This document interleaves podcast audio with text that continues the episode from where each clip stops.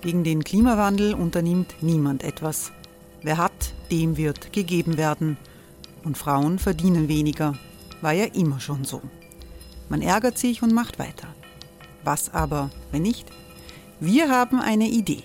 Die Falter Arena macht die Bühne frei für Menschen und Projekte, die das Land verändern. Mein Name ist Eva Konzett. Ich leite das Politikressort im Falter. Und am Sonntag, den 26. Mai, veranstalten wir im Wiener Stadtsaal die nächste Falter Arena. Mit dabei unter anderem der ehemalige Politiker und Neosänger Matthias Strolz, Theresa Imre von Markter, Sonja Jöchtel von Love Politics oder Kari Ochsner von Ochsner Wärmepumpen. Machen statt jammern. Wir schauen uns an, wie das funktionieren kann. Kommen auch Sie vorbei. Alle Informationen und Tickets finden Sie unter falter.at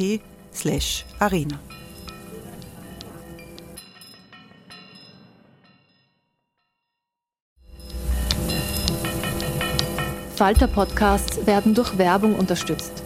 Das hilft bei der Finanzierung unseres journalistischen Angebots.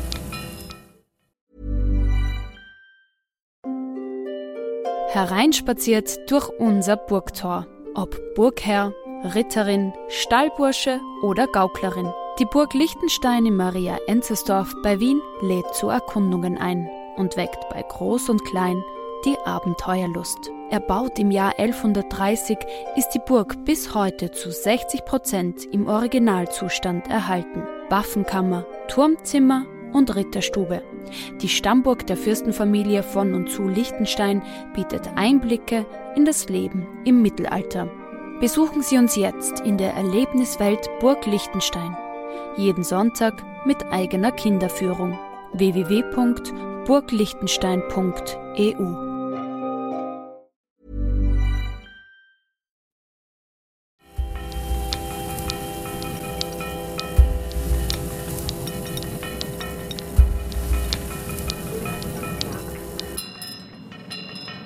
Herzlich willkommen, liebe Zuhörerinnen und Zuhörer, bei der 73. Folge von Schäuber fragt nach.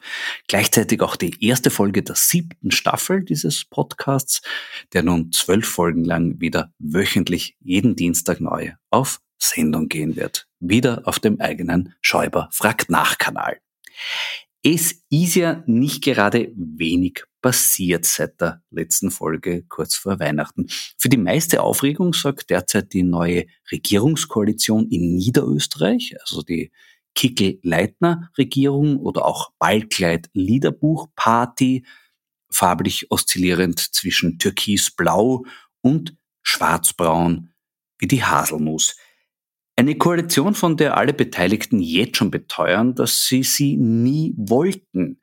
Ihr Zustandekommen muss also eine Art Naturkatastrophe gewesen sein, gegen die man nichts machen konnte und an der laut ÖVP einzig und allein die SPÖ schuld war.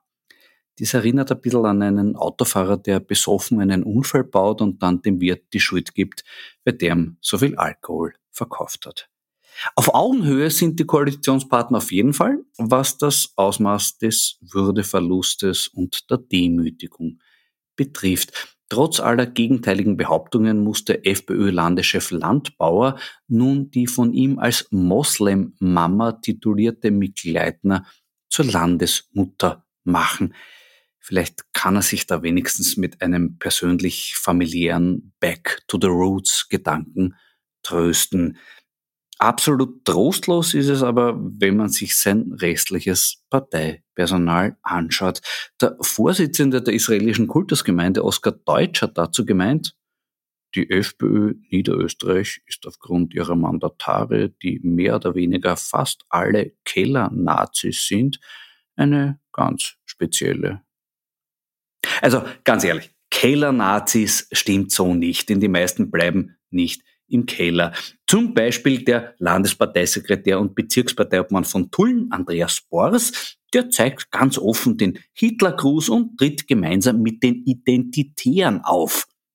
Also jener Gruppe, deren Chef Geldgeschenke von Brandon Tarrant erhalten hat, dem Massenmörder von Christchurch, der 51 Menschen ermordet und sich dabei auf die Ideologie der Identitären berufen hat. Landbauer hat ja in einem Interview vor der Wahl Klimaaktivisten als Terroristen bezeichnet. Und auf die Frage, ob er keinen Respekt vor den Opfern eines echten Terrorismus habe, geantwortet, er verwende das Wort Terrorist als Redewendung. Vielleicht sollte er mal bei seinen Parteifreunden nachfragen, wie es ihnen so geht im freundschaftlichen Umgang mit Leuten, die von echten Terroristen bezahlt werden. Da könnt ihr auch bei seinem neuen Clubobmann Reinhard Teufel nachfragen. Der war nämlich in seiner Zeit bei Herbert Kickel im Innenministerium mit dem identitären Chef Sellner im regen Telefonkontakt.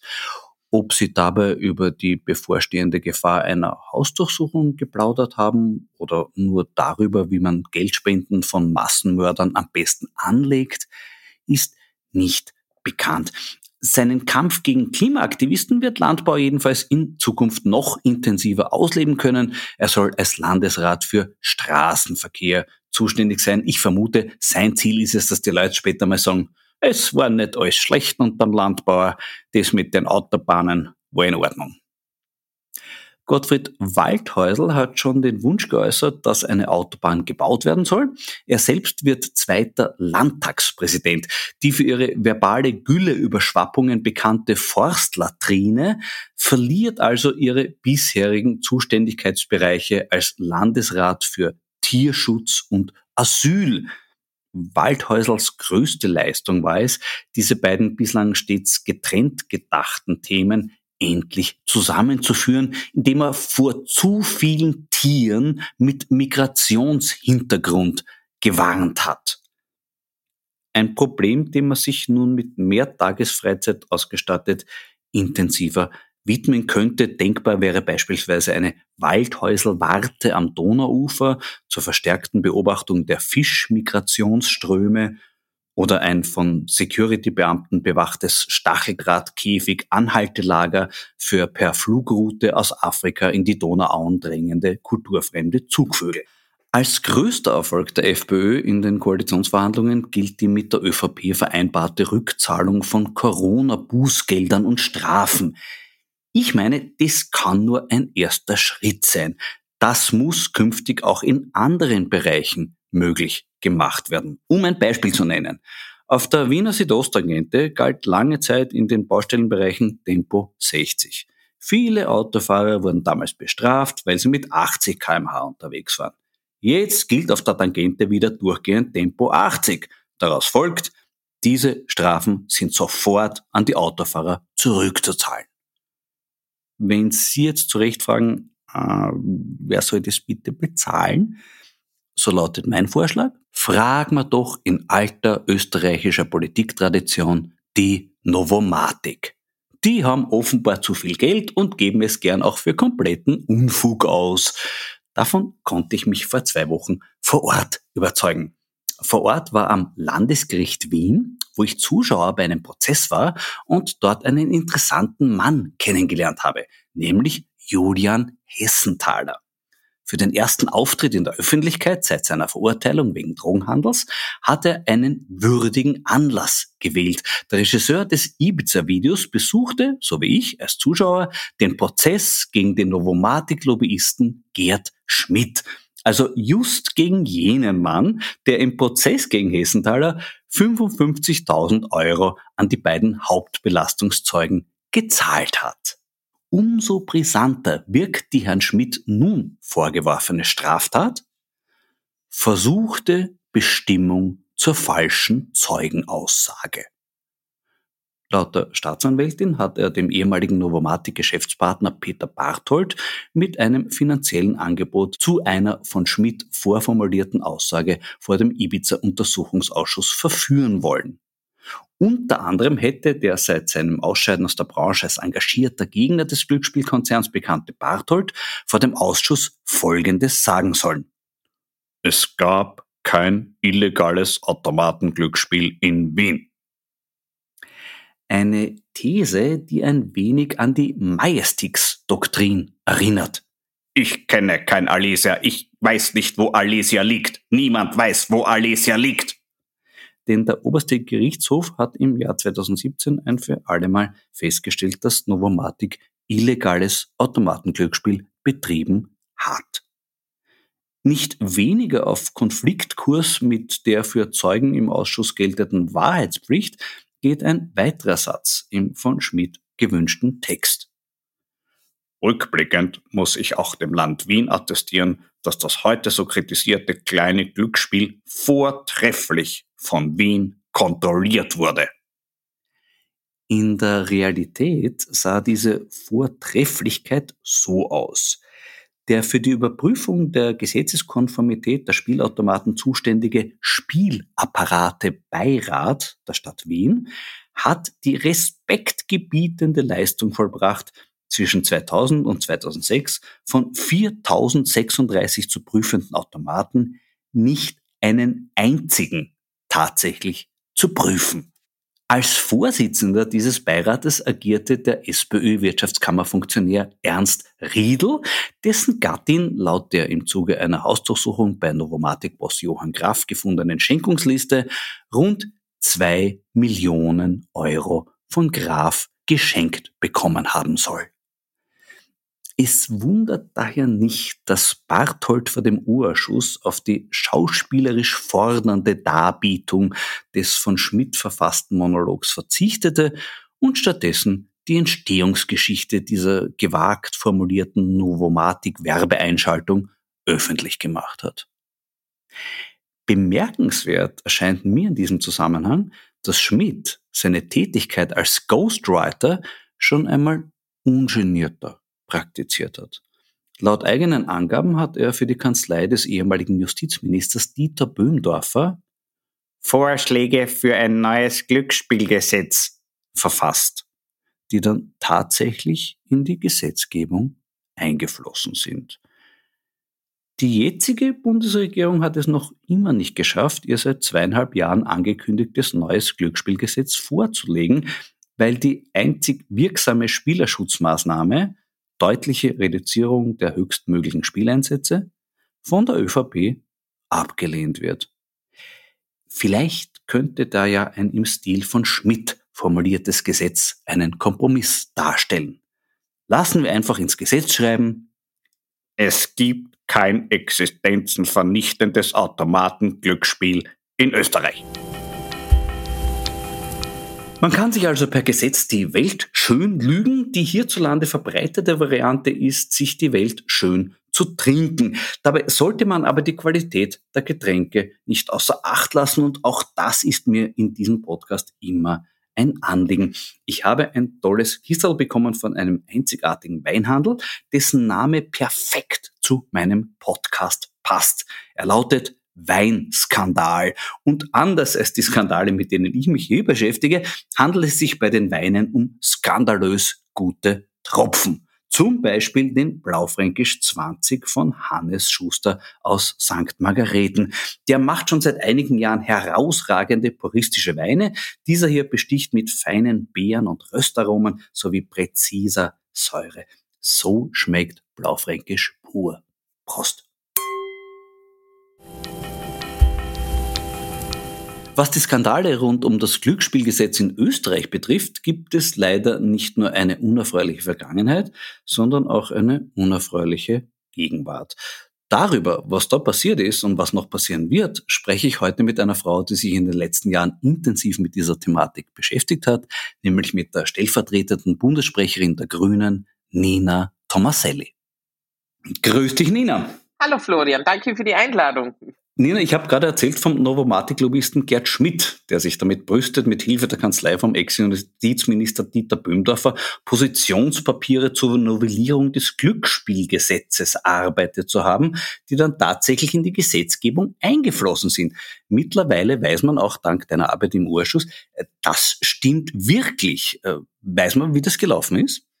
Nun, ähm, wir haben dann doch äh, während dem Ibiza-Untersuchungsausschusses, und um darum geht's, doch recht gestaunt, als wir da einen Aktenvermerk von der WKStA gefunden haben in dem ganzen Aktenberg, der da sehr genau nachgezeichnet hat, wie Gerd Schmidt versucht hat, den Gesetzwerdungsprozess zu beeinflussen, und zwar mit Hilfe, wie er sagt, seinen Freunden, äh, der Kanzlei Böhmdorfer Schänder. Die WKStA sagt ja auch ziemlich unmissverständlich, Schmidt hat augenscheinlich eine Nahbeziehung zur Novomatic AG, die auf Grundlage der vorliegenden Informationen seine Aktivitäten im Glücksspielbereich in einem wohl nicht unerheblichen Ausmaß finanzieren durfte. Also da ist quasi so eine Art äh, Kundenservice entstanden. Der, der Novomatic geht zum Herrn Schmidt und der Herr Schmidt geht weiter zur Kanzlei und das geht dann ins Gesetz weiter.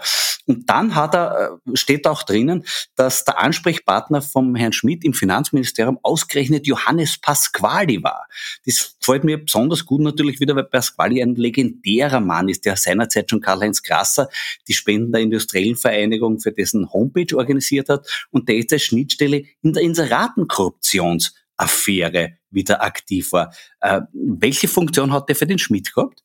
Nun, ähm, es erscheint aus den Akten, dass der vor allem halt den, der Ansprechpartner war. Gerd Schmidt hat bei ihm nachgefragt, also bei der offiziellen Pressestelle des Bundesfinanzministeriums, wie es denn mit der Novellierung des Glücksspielgesetzes nun ähm, aussehe.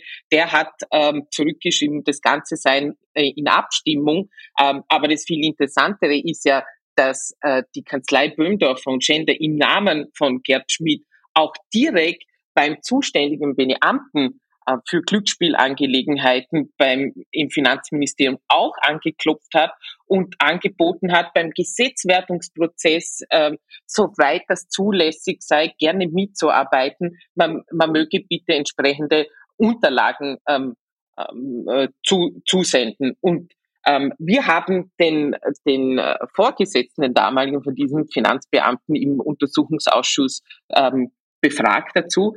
Der meinte, ähm, er kennt diesen ganzen Vorgang gar nicht. Er kenne übrigens auch Gerd Schmidt nicht, ähm, was fast unmöglich ist, wenn man irgendwie mit Glücksspiel zu tun hat. Aber sei es drum, ähm, das Interessante ist, das, was die WKSDA gefunden hat ähm, auf, ähm, auf dem Mobiltelefon, das haben wir im Untersuchungsausschuss gar nicht übermittelt bekommen, obwohl das ein offizielles Papier ist, das offiziell im Finanzministerium eingegangen ist. Die FPÖ-Ibiza-Legende Johann Gutenus hat dabei auch eine wichtige Rolle offenbar gespielt äh, als Verbindungsmann. Was war seine Funktion?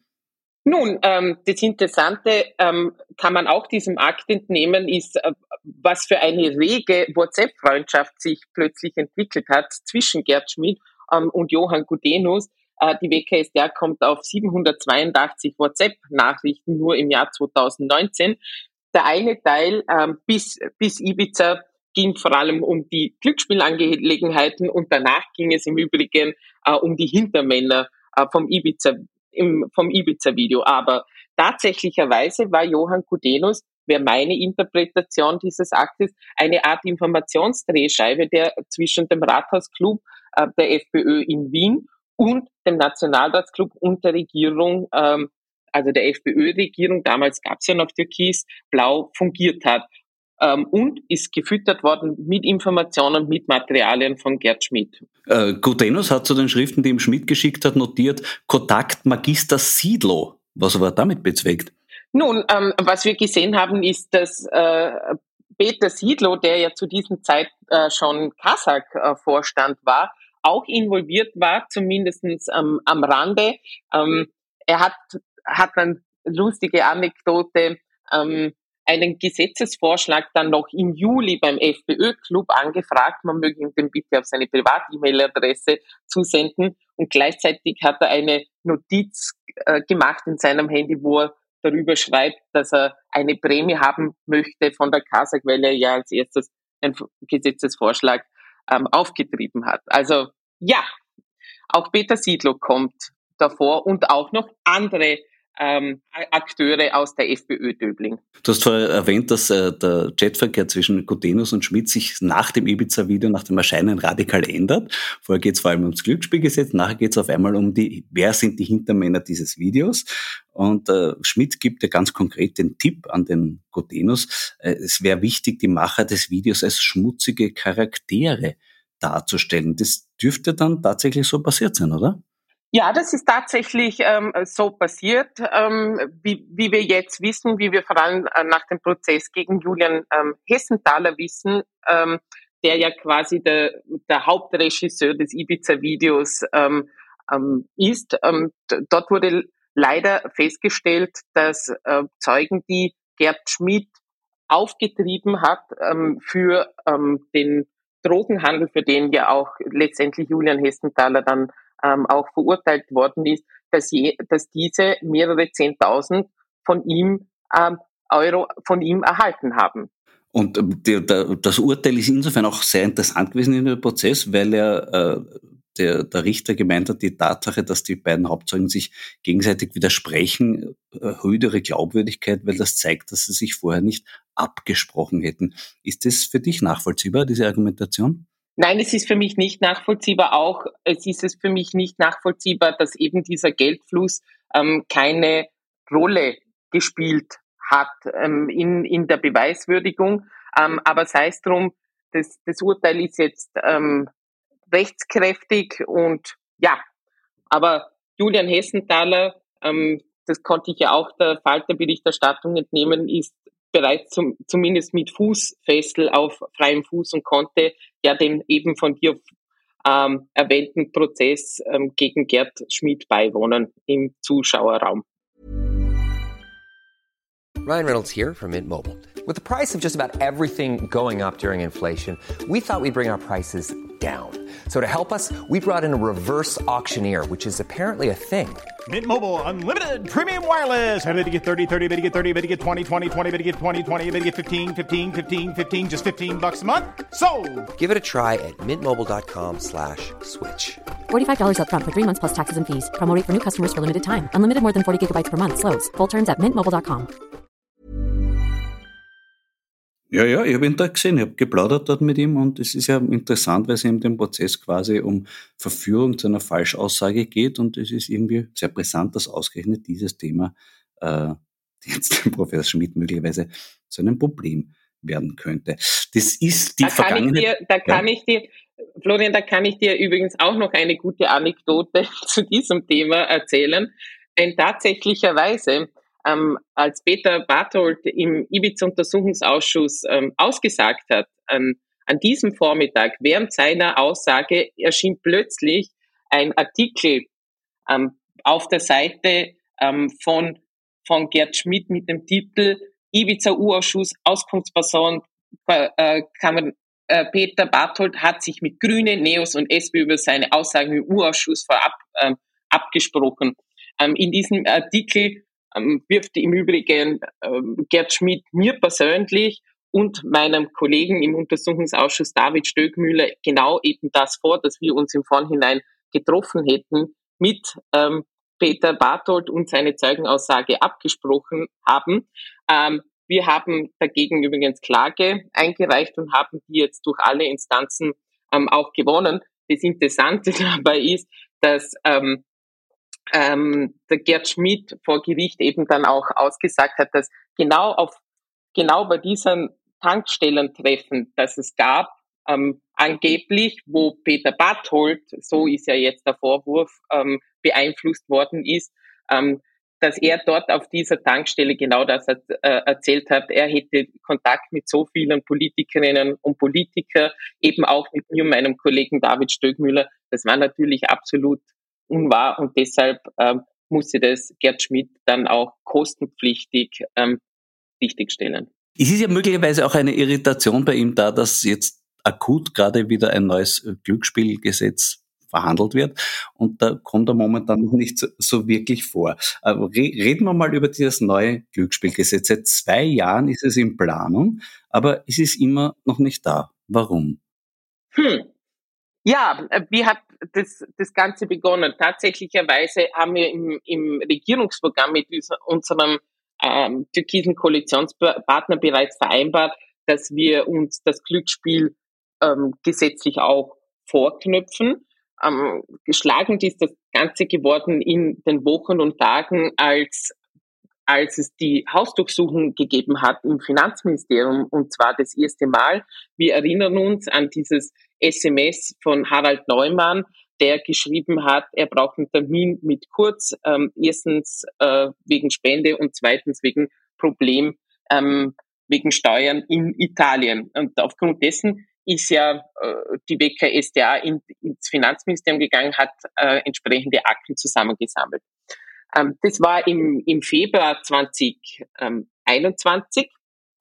Gernot Blümel war entsprechend politisch ähm, unter Druck und ähm, wir haben quasi die Gelegenheit am Schopfe gepackt und haben uns mit der ÖVP gemeinsam ähm, auf einem Ministerratsvortrag ähm, äh, einen Ministerratsvortrag ähm, vereinbart, der es wirklich in sich hat und hätte. Wenn man den um, umsetzen würde, dann gäbe es einen echten Paradigmenwechsel, was Spielerinnenschutz anbelangt in Österreich.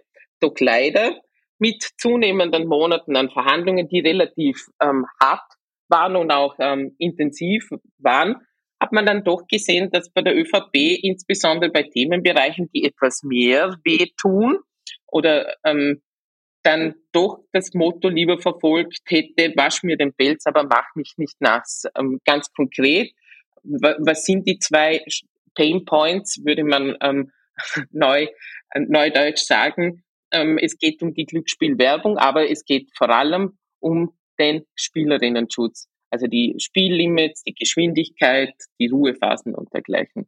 Die ÖVP wehrt sich gegen eine deutliche Reduzierung der höchstmöglichen Spieleinsätze. Warum? Mit welcher Begründung? Nun, ähm, wenn ich kurz einen Bogen machen, machen darf, ähm, äh, der, die Spielerschutzpolitik in Österreich, die offizielle, kommt ja eigentlich ähm, von diesem ähm, ah, wir bekämpfen illegales ähm, Glücksspiel, das ist der beste Art des Spielerinnenschutz. Das ist natürlich Blödsinn, ich kann natürlich von legalem Spiel genauso abhängig werden, vor allem ähm, wenn es so wenige Schutzmechanismen gibt wie in Österreich.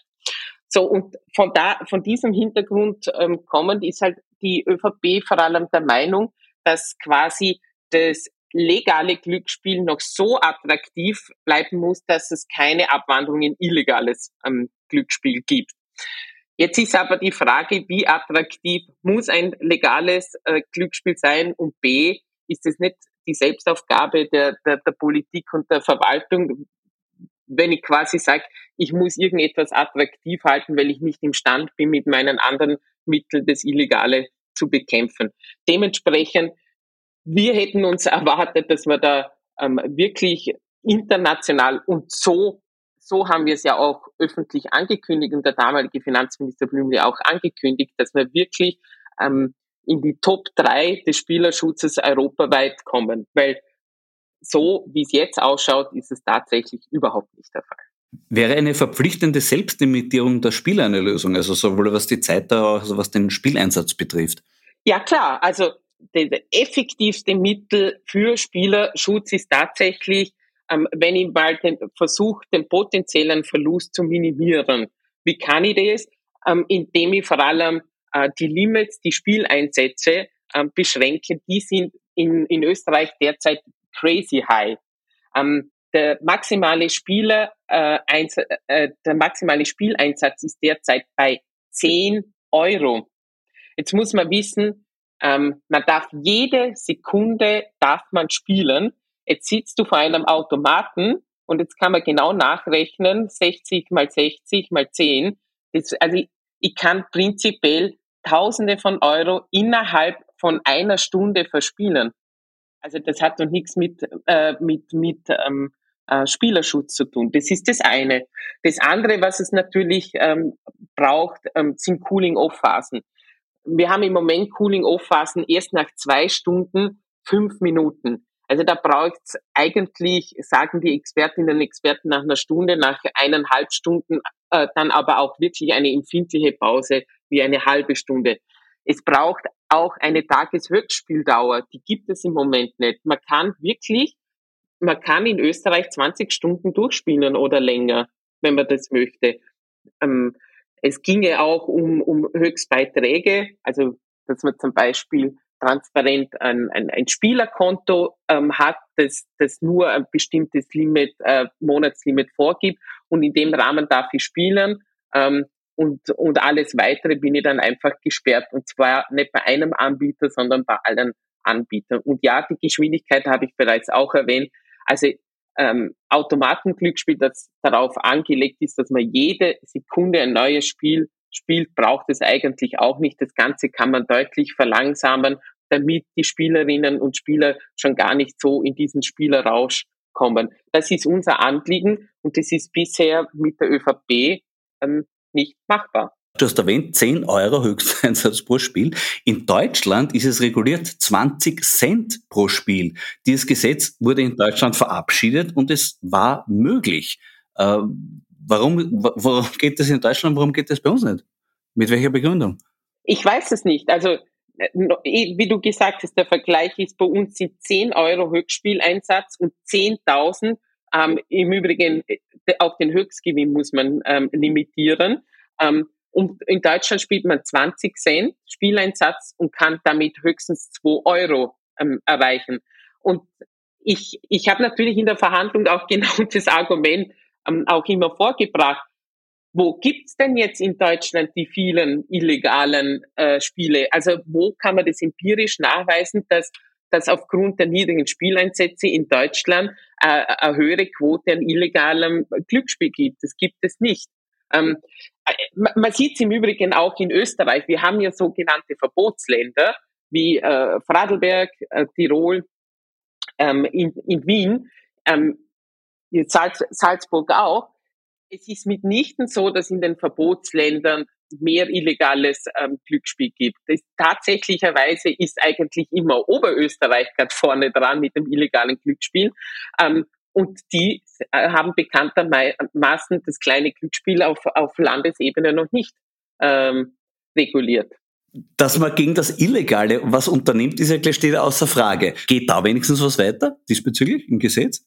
Ja, äh, äh, fairerweise muss man sagen, für, für, für, diese, für, für diesen Bereich, dass vor allem äh, die Exekutionsbehörden da bessere Mittel in die Hand bekommen, da haben wir uns sehr, sehr hätten wir uns sehr, sehr ähm, schnell ähm, geeinigt. Aber nochmals, es, es spießt sich letztendlich an diesem Spielerschutz. Und wenn wir ein Spielerschutzpaket beschließen wollen, dann muss auch Spielerschutz drinnen sein. Es gibt einen Chat vom Novomatic, einem Novomatic PR-Mann zum damaligen Novomatic-Chef Neumann, wo er sagt, leider sind in Wien seit dem Verbot die illegalen Geräte zurückgegangen und es hat sich Richtung Sportwetten verlagert. Beides keine Infos, die wir teilen wollen. Also ich teile sie hier mit, mit dir und auch mit meinen Zuhörerinnen und Zuhörern. Was kann man denn aus dieser Info schließen? Ja, das, was ich eben anfangs gesagt habe, dass diese Argumentation, dass ich legales Glücksspiel so attraktiv halten muss, wo attraktiv heißt, hohe Limits, schnelle Geschwindigkeit, keine Ruhephasen, keine Höchstspieldauer, damit ich illegales Glücksspiel bekämpfe. Es ist eben halt nicht so. Wir wissen von Expertinnen und Experten, die sich mit Sucht auseinandersetzen, dass der Einstieg meistens über das legale Glücksspiel kommt. Ja, weil die sehe ich ja, dort sind die, die Läden offen, da bin ich vielleicht neugierig, äh, vor allem als Jugendlicher oder junger Mensch, gehe mal rein und fange an zu spielen und äh, fall dann leider in so in, in ja in ein Loch hinein, so wie es halt ist mit Sucht, Suchterkrankten. Ja. Gibt es so volkswirtschaftlichen Schaden, den Spielsucht anrichtet, eigentlich Untersuchungen oder ist das alles im, im eine einzige Dunkelziffer? Es gibt Untersuchungen, ähm, vor allem aus Deutschland, auf die wir zurückgreifen können, die wir irgendwie um, umrechnen können. Es geht in die hunderte äh, Millionen, weil, wie du richtig sagst, äh, das System Glücksspiel, das nährt sich auf gescheiterten Existenzen. Also da will man aus der Sucht von Menschen profitieren. Und, und Suchterkrankungen sind so, sogenannte, wenn man volkswirtschaftlich rechnet, sehr, sehr teure Krankheiten. Und insbesondere, wenn es um Glücksspielsucht geht, ist das Leid besonders hoch, weil wir ja wissen, dass, dass meistens nicht nur der Suchterkrankte selber darunter leidet, sondern auch das ganze Umfeld, ja, die ganze Familie, die, die, die, die Partner, die Kinder, äh, die Verwandtschaft. Es ist, wirkt angesichts dessen ein bisschen rätselhaft, warum da die ÖVP äh, blockiert. Aber welche Rollen spielen denn die österreichischen Medien dabei? Ich möchte als Beispiel den großen österreichischen Journalisten Richard Grasel zitieren, der im Kurier geschrieben hat, wollen wir Politiker, die mit Unternehmern nicht mehr über deren Geschäfte und Wünsche reden, sondern im Elfenbeinturm Gesetze schnitzen.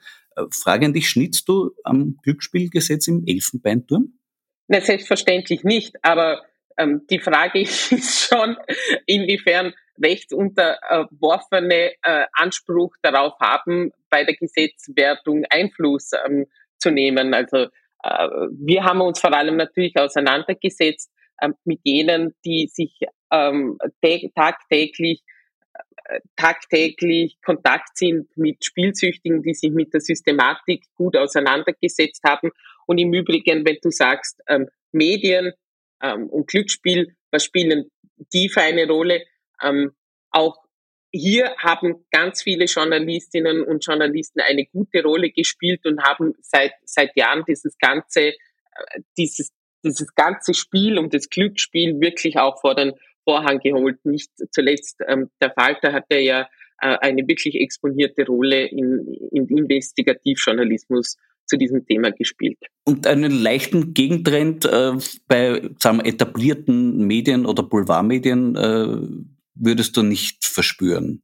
Nun, ähm, äh, tatsächlich, tatsächlicherweise, ähm, ich habe es ja vorhin auch erwähnt, die, die zwei Painpoints in, in der ganzen Verhandlung sind einerseits ähm, der ähm, Spielerschutz und andererseits die Glücksspielwerbung. Und da kommen wir dann natürlich schon ähm, zurück auf ähm, die Boulevardmedien, die da, soweit ich gehört habe, natürlich auch ähm, entsprechend not amused sind, wenn die Glücksspielwerbung ähm, wirklich sehr, sehr, äh, sehr, sehr auf, das, auf ein Minimum beschränkt wird. So ähnlich, so steht es im Übrigen beim Ministerratsvortrag, das wäre auch das Ziel, dass man dahin geht, ähm, ja, wie bei der Tabakwerbung, so eine ähm, schrittweise Verengung der, der Glücksspielwerbung, weil schlussendlich Glücksspielwerbung macht ja Werbung für eine Sucht. Fazit, es geht nichts weiter. Ähm, siehst du Chancen, dass in nichts etwas äh, tun wird oder hast du da schon irgendwie resigniert? Nein, ähm,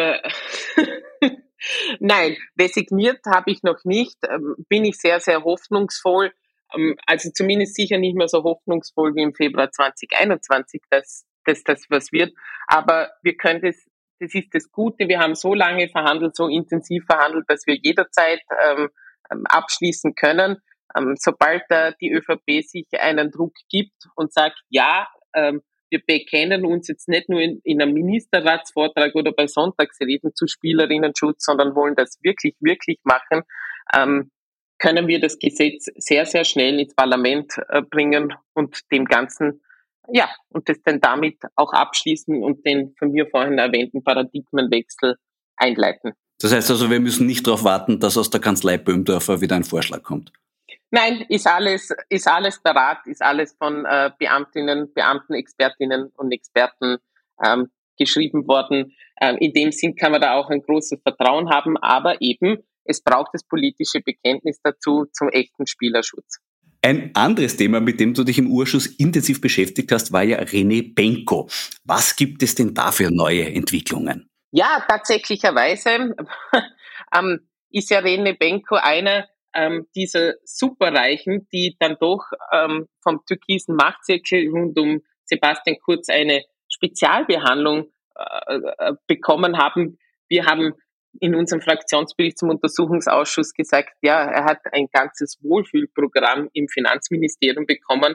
Wenn man sieht, was dort für ein Aufwand betrieben worden ist ähm, im Zuge ähm, mehrerer Steuerverfahren, die er da ähm, vorgebracht hat. Ähm, der, der prominenteste ähm, ist ja jener äh, zum Tuchlaubenkomplex, wo ja Thomas Schmid in seinem Geständnis ausgeführt hat, er hat dafür einen Job ähm, bei René Benko angeboten bekommen. Ja, ähm, mittlerweile gibt es ähm, Neuigkeiten, ähm, vor allem aus Deutschland, aber auch internationale ähm, Neuigkeiten dass ähm, zumindest äh, die äh, Finanzmarktaufsichtsbehörden sich die, die Signa Holding ähm, etwas genauer an, ähm, anschauen werden. Konkret die EZB hat wohl ähm, in, so schreibt es das Deutsche Handelsblatt, ähm, in, ganz, ähm, Öst, in ganz Europa die Banken angeschrieben, sie mögen bitte ihre ähm, Exposures ähm,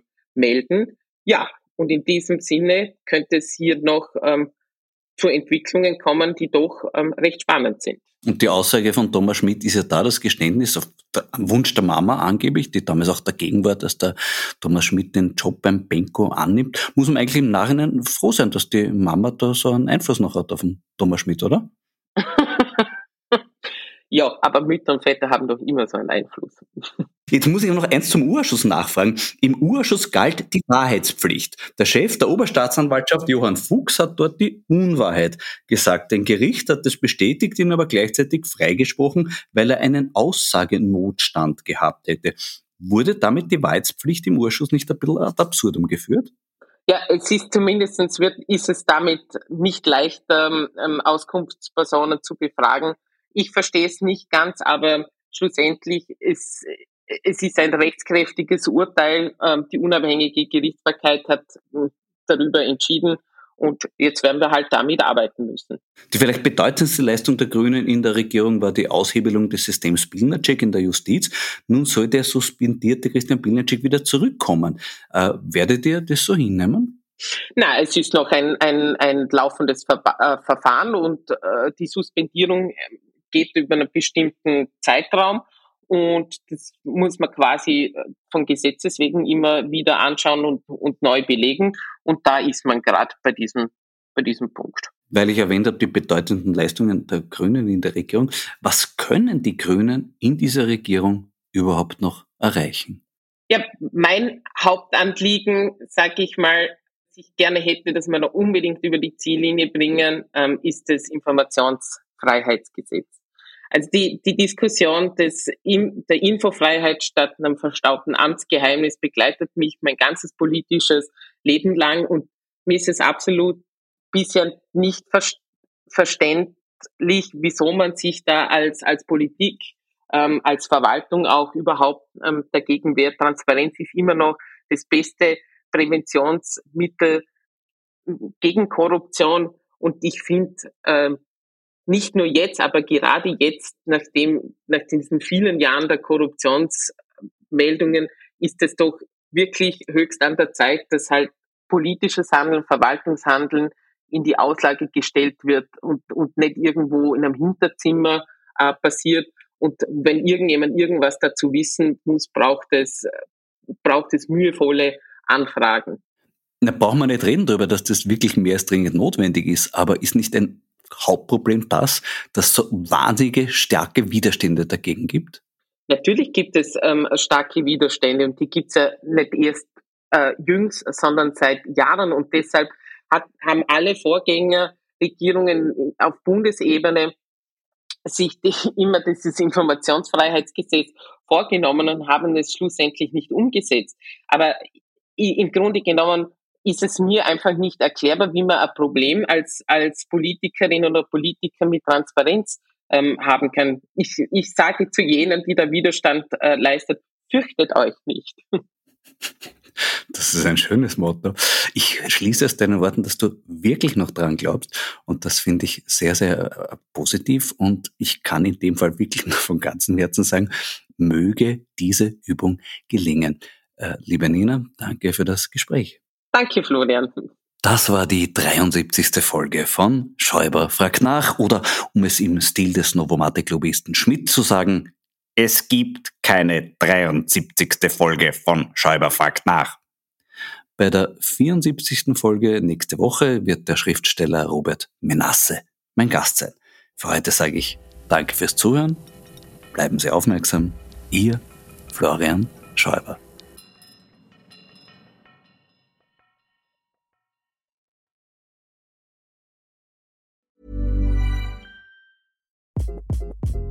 Hi, this is Craig Robinson from Ways to Win, and support for this podcast comes from Invesco QQQ, the official ETF of the NCAA. The future isn't scary, not realizing its potential, however, could be. Just like on the recruiting trail, I've seen potential come in many forms as a coach. Learn more at Invesco.com slash QQQ. Let's rethink possibility. Investco Distributors, Inc.